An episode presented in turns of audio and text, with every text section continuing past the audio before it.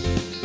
い、えーギタリストメンタルコーチの平本明夫です。そして、はい、えー、両者コーチの高橋勝です。はい、よろしくお願いします。はいお願いします。はい。はい。えーと平本さんが、はいなんか学生時代のなんか思い出なんかあります？あそういえばね、今思い出したのは、はい。え浪人時代ですね。あ、浪人時まあ、代。一浪は神戸でして、二浪目の時、はい東京出てきて、あ、そうなんですね。高田馬場ってところであ、高田馬場。そうなんですよるほどえーあの築50年で築50年。中庭にえ鯉が泳いでる。ー。声が結構すごいいいとこですね。でも4畳半風呂なしトイレ共同、 ああ、そっえか。ー水事場共同で、うんうんまかない付きのねうーん下。宿なんですよ、下宿でもう全員男子だけでへー門限が12えー10時か夜のあ、そうなんですね。そうなんですよでよくねだから門限破って、うんうん。友達の部屋から「大塚開けろ大塚開けろ」とか言って、はいはい。なんかね11時ぐらいねへー帰ってきたりした記憶があって、えーそうなんですね。すごい楽しかったんですよその時、えーううんんうんその時どどんな楽しいことがあったんですか、えー、大体20人ぐらいの男子全員で、うんうんはいはい半分は早稲田の理工学部ああ早稲田のね、はいで、うん半分は予備校生予備校生でその中にはこう、ね、ミュージシャンになりたい人もいれば、は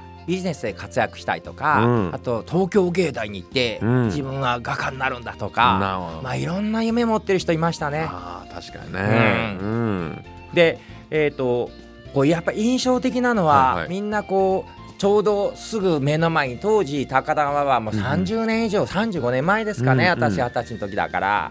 高いビルが本当なくって、うん目の前に10何13階建てぐらいのビルがもうほんと1個だけ突き抜けてあーすごい高いビルだったんですよ。あ高ーさそうながんえー、で当時有名はない AV 女優が住んでるらしいっていうだけで、 えー会ったことないんだけどそうなんですよ興奮しちゃうよ、ねえーこれその彼女の,、はいあの裸のあのなんだ、うんうんグラビアがはいはい下のコンビニで、はい普通に売ってたりするぐらいなので、ね、 会ったことないんだけど、えーはいでそこで、うんうんこう缶コーヒーとうん肉まんを買って、えふ寒い冬に登って、はいは夢を語るんですーね、えー俺は絶対ビジネスマンになってうん世界中を回るんだとか、はいえー画家になって個展するとか、うんミュージシャンになって武道館で、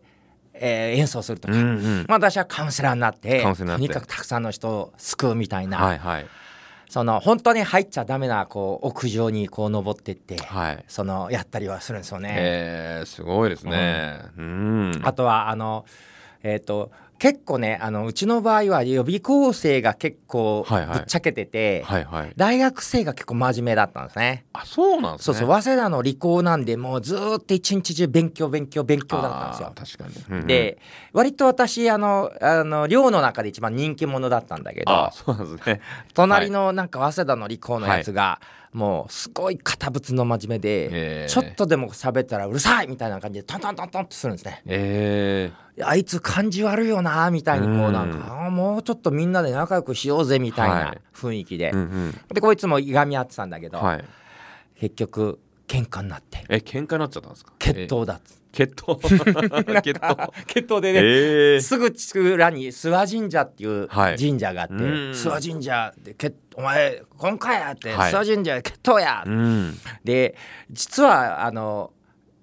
あ後で考えたら彼ね早稲田のラグビー部なんですよね、ええだラかグらビー 部。結構半端じゃないですよね結構ガタイが。ガタイがいいんですよねかあーラグビー部で確かに。でその後ねうんう早稲ん田のラグビー部の、はい。えー元監督の赤竹隆二監督コーチングすることになったんですけど、はいえーまさかそういう絵になるとはなるほど後々思わなかったけど、はいもうその時はもう関係ない、ええラグビーかなんか知らん知るかと、はい。お前何ガタガタ言いよんじゃっつって、うんうん。えーお前うるさいんだよみたいな感じで、うん